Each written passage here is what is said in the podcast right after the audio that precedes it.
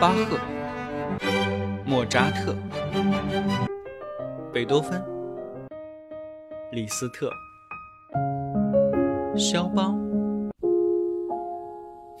德彪西。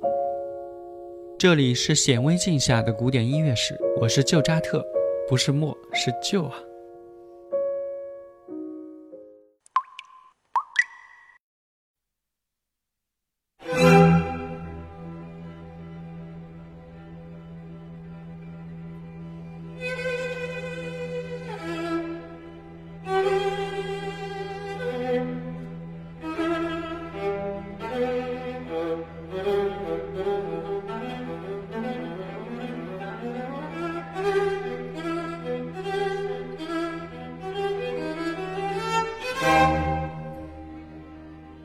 在全世界很多著名的诗人、小说家、作家、画家、戏剧家的笔下，以自己生活为题材的作品啊，应该算是数不胜数啊。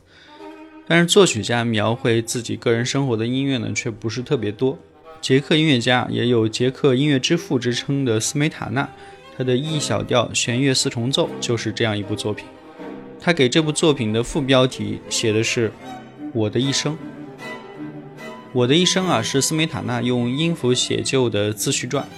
乐曲的四个乐章啊，分别表现了作者从青年时代到老年时的精神历程，是他一生的写照啊。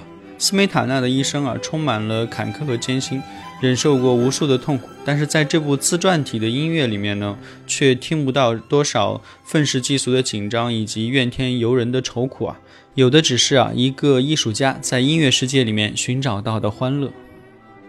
我的一生的布局啊，总共是四个乐章。但是斯梅塔纳呢，并不想呃遵循古典的传统。他表示啊，自己无意按照传统形式去写这首四重奏，而是想用音乐表达自己的一生。浪漫主义作曲家的音乐里啊，主观抒情的因素一般会占据着主导地位啊。传统音乐形式呢，会逐渐向感情让步。所以啊，如果以传统四个乐章的结构原则来分析这首四重奏的话，那将是徒劳的。这首四重奏啊，自始至终注满了作者的情感，叙述了自己从青年时期对艺术的追求，以至于一生中从音乐中获得的快乐，那是斯梅塔纳一生的精神历程。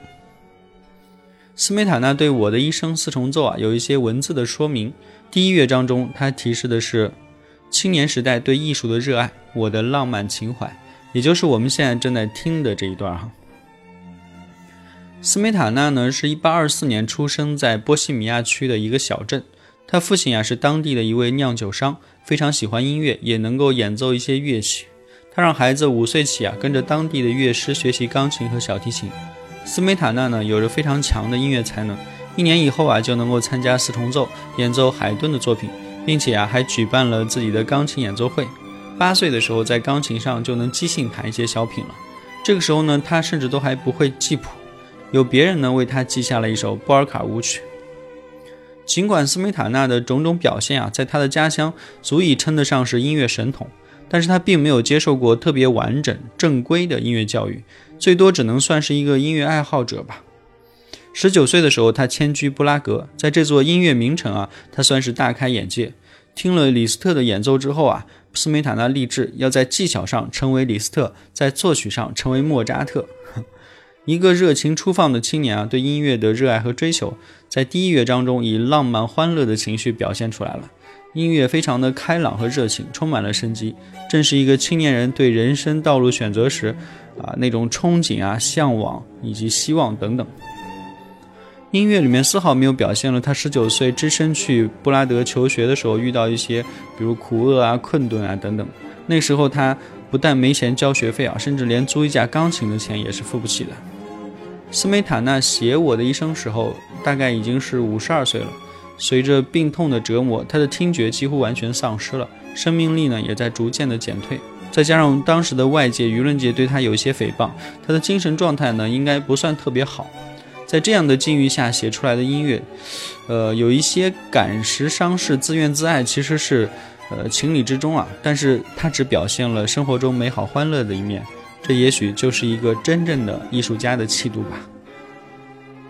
斯梅塔纳对四重奏的第二乐章的解释是：波尔卡舞曲带回青年时代美好的回忆，作为作曲家，我曾以舞曲点缀年轻的世界。波尔卡最早是流行于波西米亚地区的一种快速二拍子的舞曲啊，后来流行到了全欧洲。作为民族主义作曲家，斯梅塔纳对于捷克的民间舞曲的整理推广起到过重要的作用。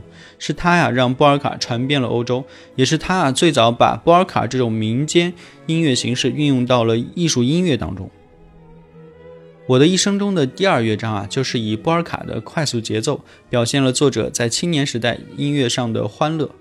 事实上啊，嗯，斯梅塔纳的音乐道路并不算特别顺利。他想成为李斯特的梦想啊，其实从来没有实现过。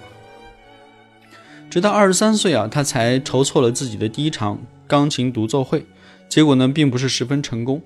二十五岁的时候呢，他开办了自己的音乐学校，不过也是惨淡经营啊。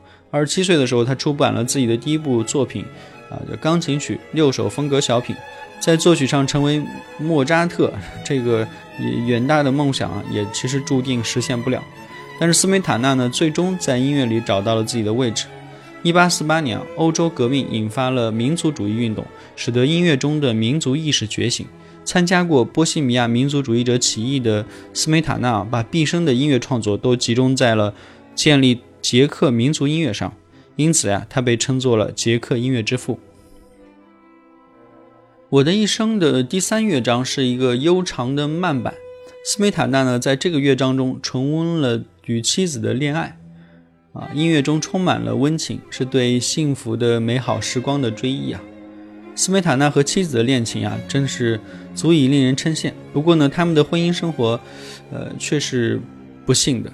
斯梅塔纳的妻子啊，原本可能是成为一名不错的钢琴家，嫁给斯梅塔纳之后呢，他就把自己的一切都献给了这个家庭。在十三年的共同生活中，他们生了四个女儿。一八五四到一八五五年，四个女儿中的三个啊都夭折了，但是灾难呢并并没有就此就完了。一八五九年的时候，斯梅塔纳的妻子啊也撒手人寰，只留下了孤零零的父女两个人。这一年呢，斯梅塔纳刚三十五岁。这一切啊，在斯梅塔纳的音乐中，呃都没有留下过任何痕迹。在第四乐章的时候啊，才能找到一点点啊斯梅塔纳生活中不幸的影子。啊，在这个乐章的结尾呢，有一个极不和谐的高音 E，这个持续出现的刺耳的高音啊，表示了作者在耳聋之后脑子里驱赶不掉的一一个幻听的音啊，这个刺耳的声音折磨得他无法正常生活。但是这个乐章的主题篇幅呀，还是要用来表现他对民族音乐的运用以及从中得到的喜悦和快乐。斯梅塔纳的晚年生活啊，算是异常的凄凉。五十，咱们前面说了，五十岁的时候，他的耳朵出现了问题，很快就丧失了全部的听力。为此啊，他不得不辞去布拉德民族剧院指挥的职务，住到了乡下去。但是啊，他顽强的民族主义音乐创作并没有因此停歇啊，反而写出了他一生最为辉煌的作品《交响组曲》《我的祖国》。这部作品啊，使他享誉全世界。在写《我的祖国》的同时啊，他还写了弦乐四重奏《我的一生》。这两部作品同样的是积极乐观、充满热情，没有孤独，没有痛苦。从五十岁耳聋到六十岁去世的十年之间，斯梅塔纳还写了三部歌剧、几部室内乐、一批声乐作品、十四首捷克舞曲等等大量作品。他的毅力啊，那真的算是惊人的。在他生命的最后几年啊，其实异常的孤独。我的祖国，我的一生，小提琴与钢琴二重奏，啊，我的家园，还有合唱我们的歌，这些作品啊，他应该是完全没有听到过，啊，出卖作品的一点点，呃，近乎于施舍的收入啊，我勉强维持了他的生活。住在乡下呢，也忍受着寂寞，听觉没有了，持续的耳鸣呢，长期的折磨着他。他有时候甚至会产生一些幻觉，啊，已经接近是精神失常了。他会在一些废纸上涂写一些凌乱的词句，据分析啊，那是写给莫扎特和贝多芬的信。他想向天国中的贝多芬和莫扎特倾诉一些东西，但是无从知道，或许是预感到自己也快要追随他们去了吧。一八八四年，斯梅塔纳于布拉格的一家精神病院去世，终年六十岁。他的一生啊，充满了坎坷和苦难。但是他的音乐呢，却总能让人找到欢乐和安宁。或许他自己也是这么做的吧。弦乐四重奏《我的一生》表现了一位音乐家在艺术世界中忘我的境界。音乐总是能够带给人无限的慰藉。我觉得大家有空的时候，真的可以完整的听一遍啊，这整首作品啊，总共四个乐章，按顺序来听。结尾的时候呢，我们来放一遍呃它的第三乐章吧。大提琴开头啊，非常的辽阔深情，希望你们喜欢。我们下回再见。